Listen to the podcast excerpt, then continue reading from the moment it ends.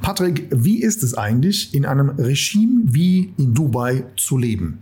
Und darf deine Frau sich eigentlich hier frei bewegen und so kleiden, wie sie will? Und was macht ihr eigentlich im Sommer, wenn es in Dubai so heiß ist? Solche Fragen erreichen mich immer und immer wieder in letzter Zeit und deswegen jetzt hier in meiner aktuellen Podcast-Ausgabe einen ja, Real Talk QA zum Thema Dubai. Mehr dazu jetzt gleich nach dem Intro. 3, 2, 1. go. You're tuned in to Patrick Griner's podcast show. Your best investment. Get the most powerful advices for your personal success, your money, and your future investments. Follow Patrick on his Facebook fan page and ask him all your personal questions. He will give you valuable recommendations answered live right in the show from his networking partners, which are some of the most successful entrepreneurs, speakers, coaches, and business personalities in Europe. So get ready for your personal and financial breakthrough and enjoy this upcoming show. Liebe Podcast-Community, herzlich willkommen zu einer neuen Ausgabe meiner Show Deine beste Investition. Let's talk about money and success. Mein Name ist Patrick Greiner. Ich freue mich, dass du mit am Start bist. Heute zum Thema Dubai. Warum diese Stadt und vor allem die Emirate aus meiner Sicht für mich und meine Familie die beste Investition bisher überhaupt gewesen ist. Und ich meine das nicht in Bezug zum Beispiel zum Thema Immobilien, sondern generell in vielen anderen Bereichen auch. Darüber spreche ich mit dir heute in der aktuellen Folge und natürlich beantworte ich die meistgestellten Fragen und räume vor allem auch mit so ein paar Vorurteilen auf. Also starten wir direkt in den Content und für alle die, die es vielleicht bisher noch gar nicht so mitbekommen haben, am 9. Mai war es soweit, denn ähm, zwei Jahre ist es jetzt her, dass ich damals 2021 mit meiner Familie hier nach Dubai ausgewandert bin. Und hierzu gibt es ja genügend Presse und ähm, ja, TV-Meldungen zu diesem Emirat und zu dieser Stadt. Äh, zuletzt erst von dem Herrn Böhmermann, in seiner Show wurde wieder das Thema ja, Influencer, Steuerflüchtlinge und ähm, ja, Menschenrechtsverletzungen, all diese ganzen Themen mal wieder so ein bisschen durchleuchtet.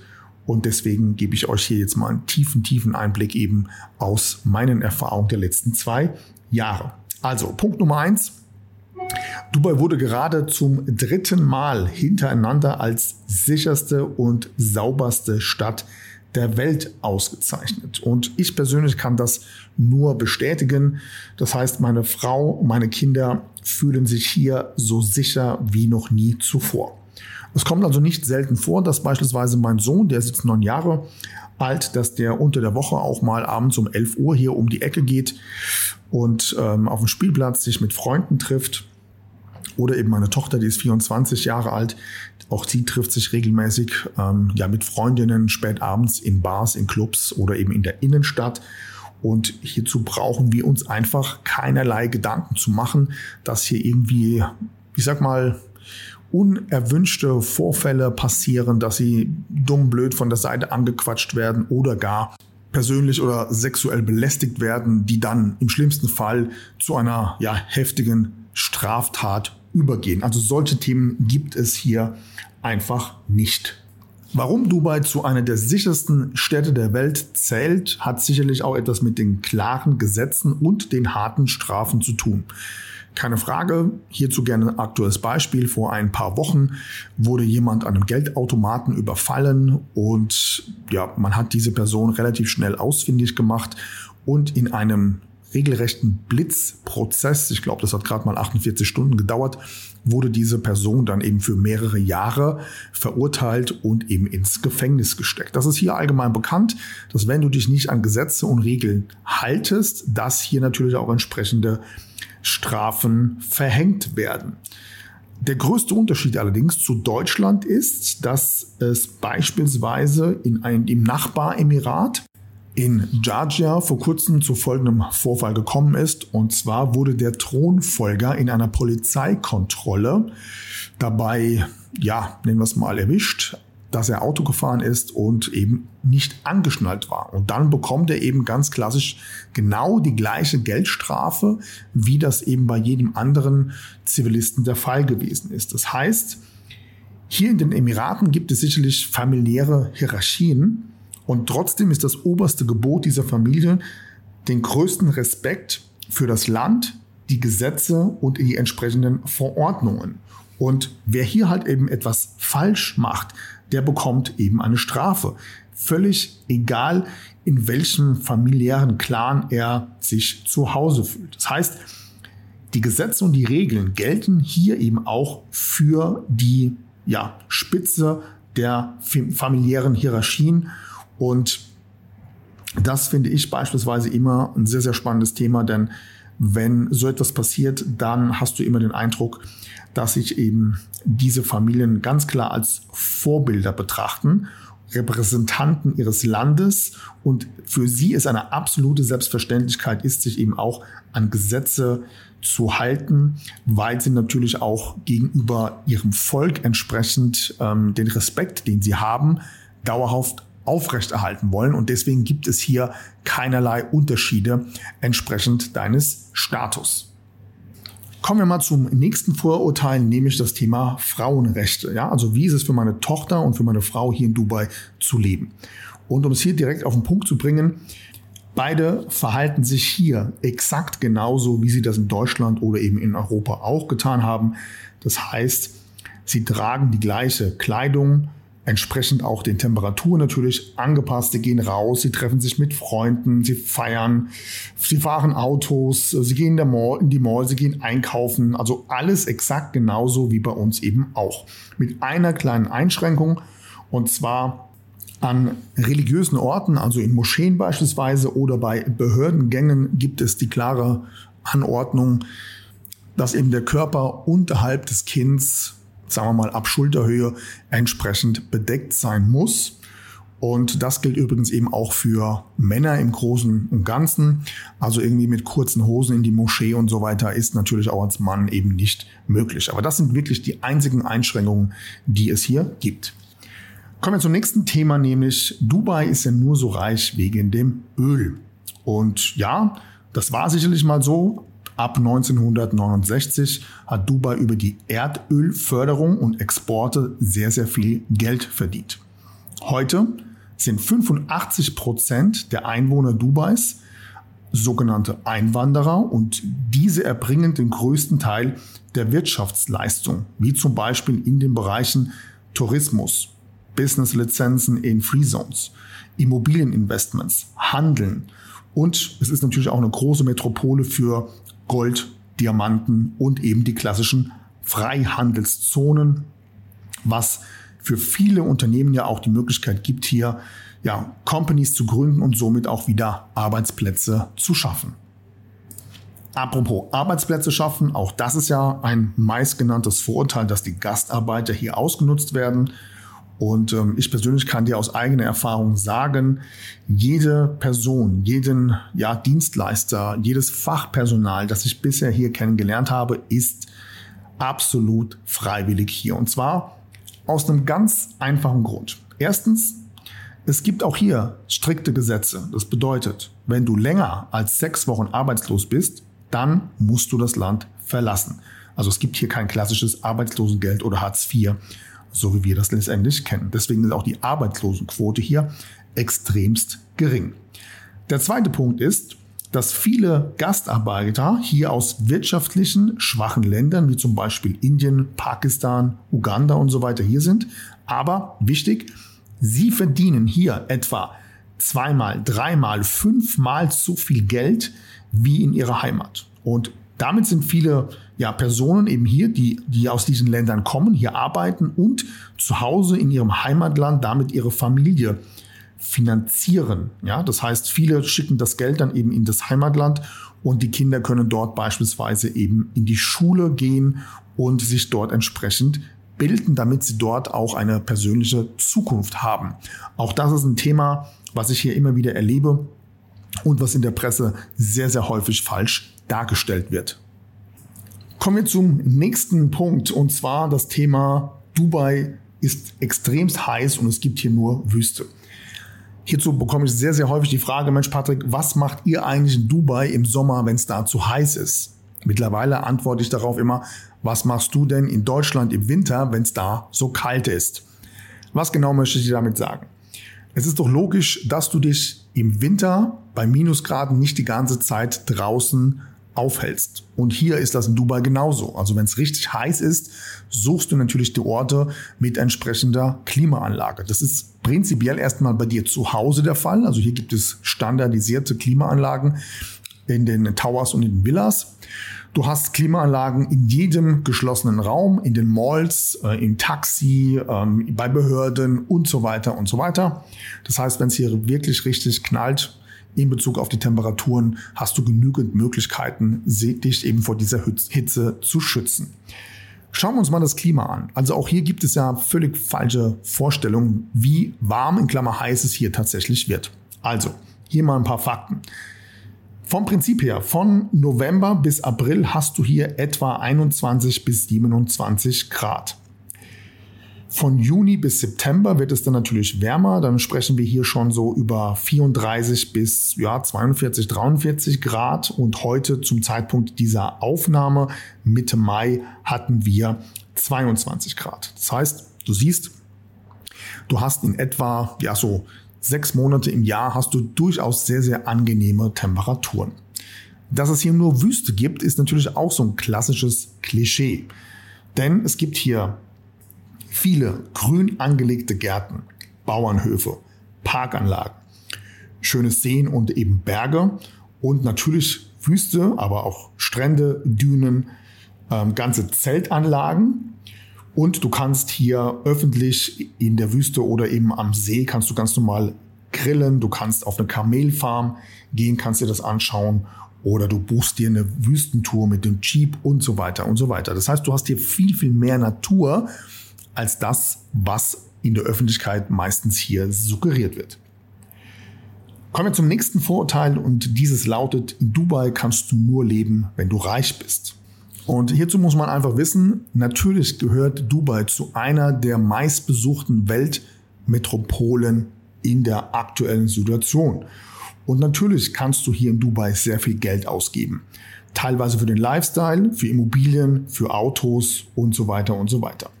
Aber es ist hier nicht anders wie in europäischen Großstädten auch. Das bedeutet, je näher du am Zentrum bist, umso teurer ist der Lebensunterhalt und die Mieten. Also mal als Beispiel, es gibt hier zwei Hotspots. Das ist einmal Dubai Downtown, wo der Burj Khalifa steht und die Dubai Mall. Und dann gibt es Dubai Marina mit einem etwa 10 Kilometer langen ähm, See, inklusive einer Skyline von, von, von Towers und einem direkten Strand- und Meerzugang. So, wenn du in diesen beiden Hotspots lebst, klar hast du da andere Preise, als wenn du jetzt ein bisschen weiter außerhalb gehst.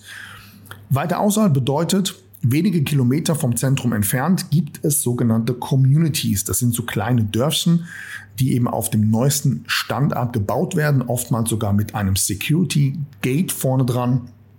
Und in diesen kleinen Dörfchen hast du alles, was du brauchst. Es gibt Kindergärten, Schulen dort, du kannst Sport treiben, es gibt eine Mall, es gibt Kinos und so weiter und so weiter.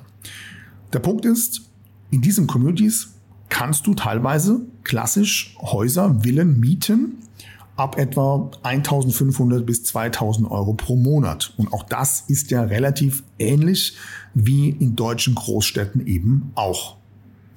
Genauso verhält es sich hier auch mit den klassischen Lebensunterhaltskosten. Das heißt, wenn du ein Handy brauchst, du hast einen Internetzugang, du hast eine Klimaanlage, die du bezahlst, Kinos, Freizeitaktivitäten und so weiter, dann muss man sagen, ist das vielleicht ein bisschen teurer, als wir das aus Deutschland kennen. Auf der anderen Seite hast du aber auch Bereiche, die deutlich günstiger sind wie das aus Deutschland. Also mal als Beispiel, aktuell zahlst du halt 72 Cent für einen Liter Benzin und es gibt keine Kfz-Steuer.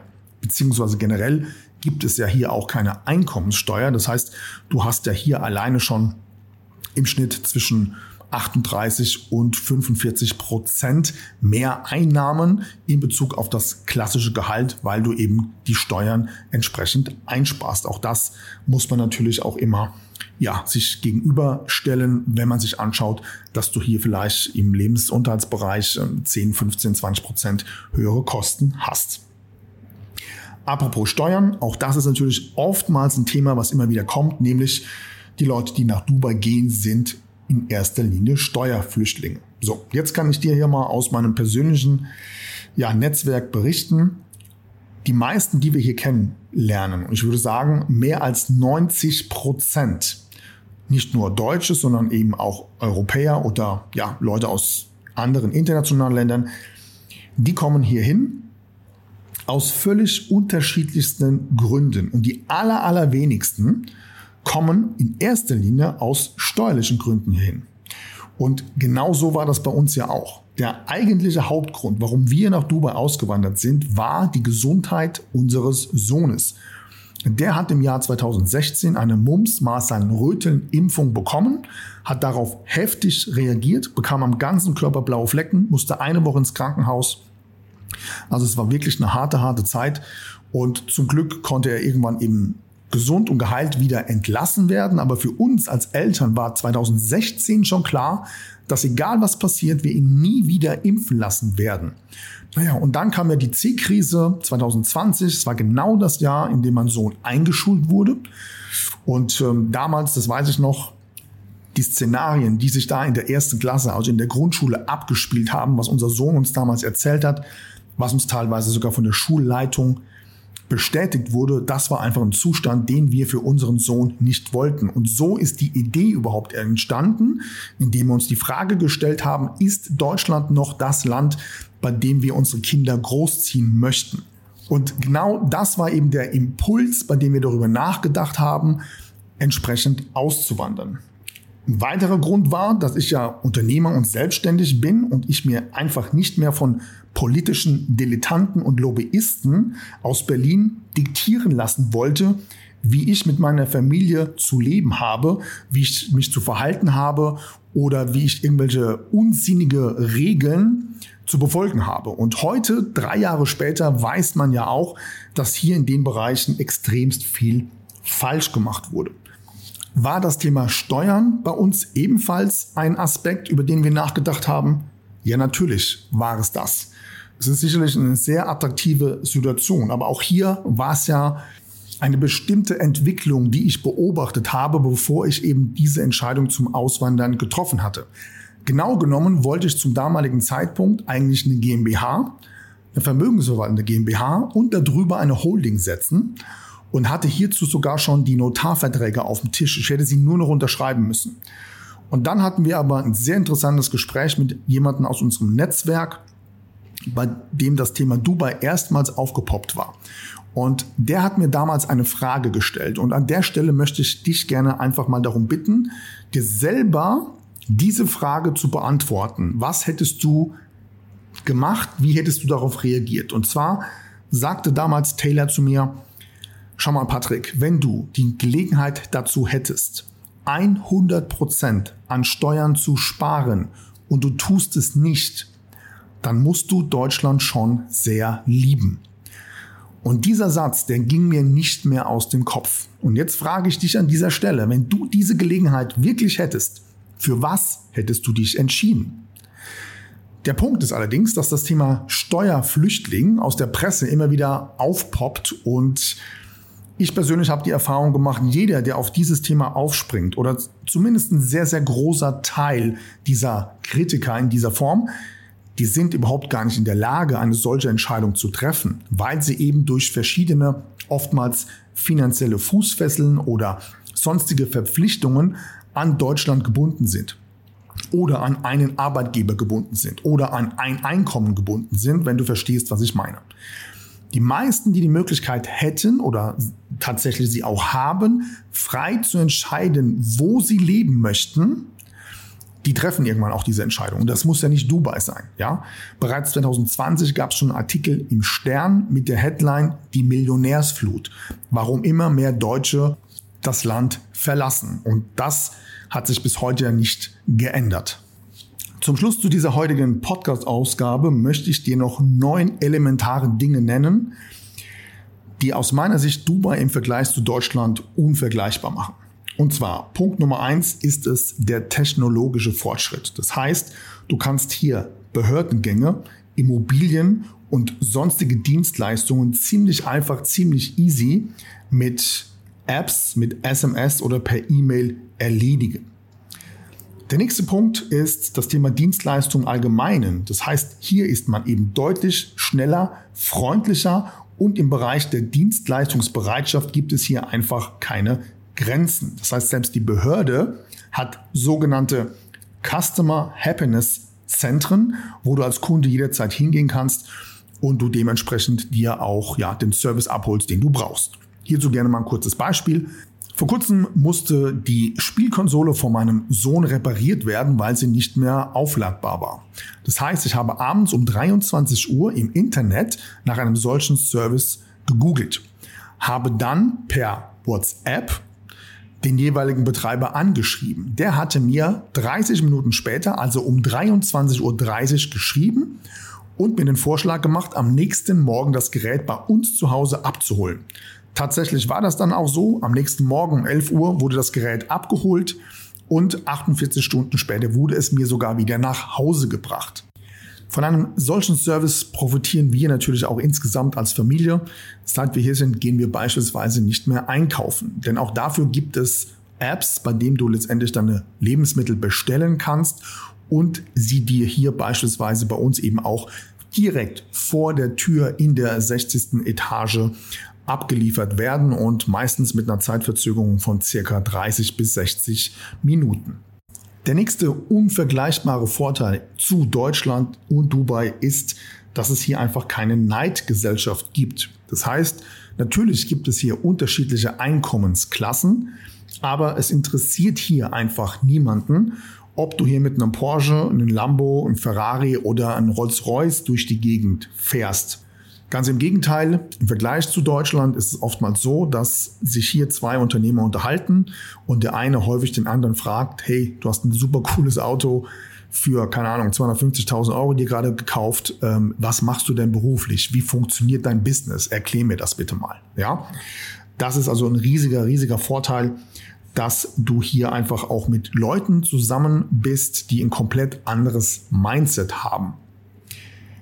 Kommen wir zum nächsten Punkt und das ist die Geschwindigkeit der Umsetzung. Das heißt, während man in Deutschland manchmal eineinhalb bis zwei Jahre in der Politik darüber diskutiert, wie die nächsten Straßenschilder benannt werden, dübelt Dubai hier ganze Stadtteile in die Wüste. Das heißt, es werden hier tatsächlich eben in einer Rekordgeschwindigkeit mehr oder weniger ganze Stadtviertel kreiert, was natürlich auch zum Wachstum der Stadt dementsprechend beiträgt. Der nächste Punkt ist das Thema Kinderfreundlichkeit.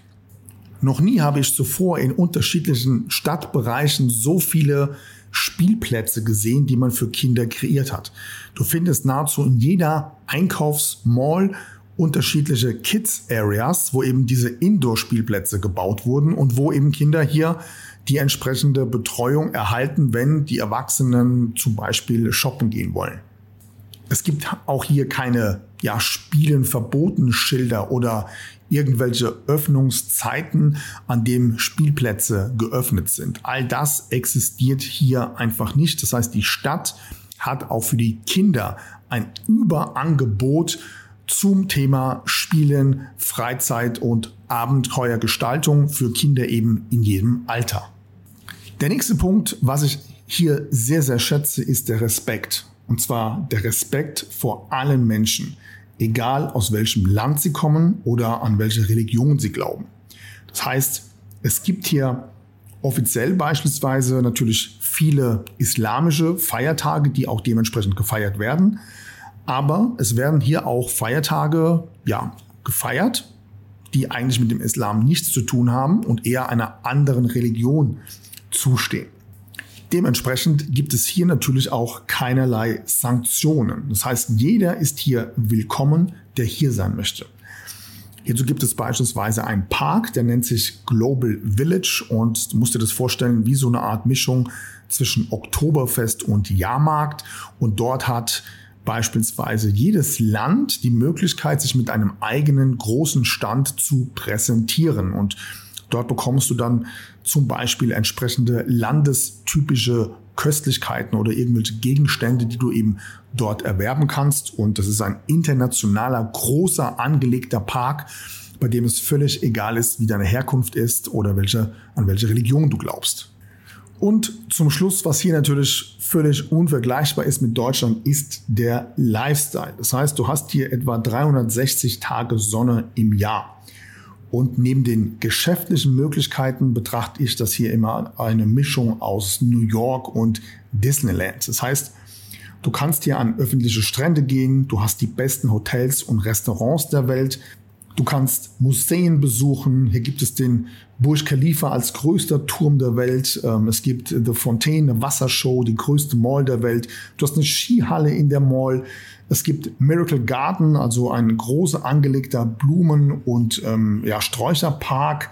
Es gibt Blue Water Island, eine, eine Insel mit dem größten Riesenrad obendrauf auf der Insel gebaut. Du hast Pferderennen, du hast Live-Shows mit die größten Künstler der Welt treten hier auf. Vor kurzem war hier schon Beyoncé war da, äh, Kevin Hart, äh, die Backstreet Boys und so weiter und so weiter. Das heißt, es wird hier eigentlich nie langweilig und ja, das Emirat bietet eben für jede Kultur und für jedes Hobby, für jedes Interesse entsprechende Möglichkeiten, dass du dich hier tatsächlich rundum wohlfühlst.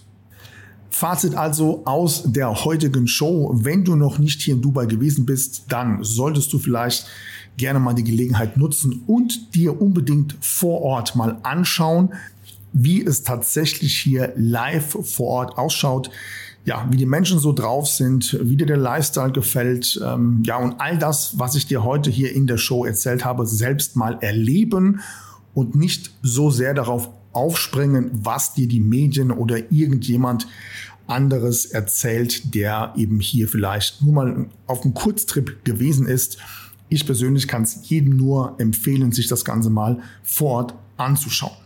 In diesem Sinne hoffe und wünsche ich, dass hier einiges für dich mit dabei gewesen ist. Und für den einen oder anderen, der sich die Frage stellt, okay, was hat das jetzt mit Geld, Finanzen und Investieren zu tun? Hier ein kleiner Tipp. Es ist längst beschlossen, dass die BRIC-Staaten ihre eigene Währung kreieren werden. Und hierzu gibt es unterschiedliche Länder. Ich glaube, es sind mittlerweile mehr als 25 an der Zahl, die sich dieser BRIC-Währung anschließen werden. Unter anderem auch die Golfstaaten. Und sollte das der Fall sein, dann ist eigentlich Fakt, dass der Dollar als Weltwährung Nummer eins abgelöst sein wird, weil aufgrund der Größe der BRIC-Staaten, also Brasilien, Russland, Indien, China und viele mehr, etwa 40 Prozent der Weltbevölkerung zukünftig diese BRIC-Währung nutzen werden. Im Vergleich zum US-Dollar sind es aktuell etwa 12 Prozent.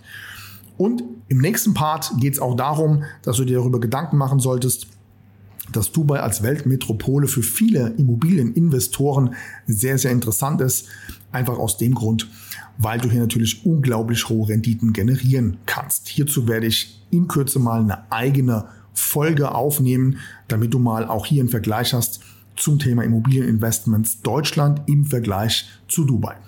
In diesem Sinne bedanke ich mich fürs Zuhören. Ich wünsche dir weiterhin ja, viel Erfolg, fette Renditen. Wir hören uns. Mach's gut. Bis zum nächsten Mal. Ciao. That's it for today, but tune in next time on Patrick Griner's podcast show. You want real powerful success and better investments to go straight through the roof? Then send your personal questions to his fanbook fan page and get live on the show. Practical and tactical advices which can be applied immediately, all by yourself. Be curious on Patrick Griner's next upcoming show. Thank you for listening and enjoy your day.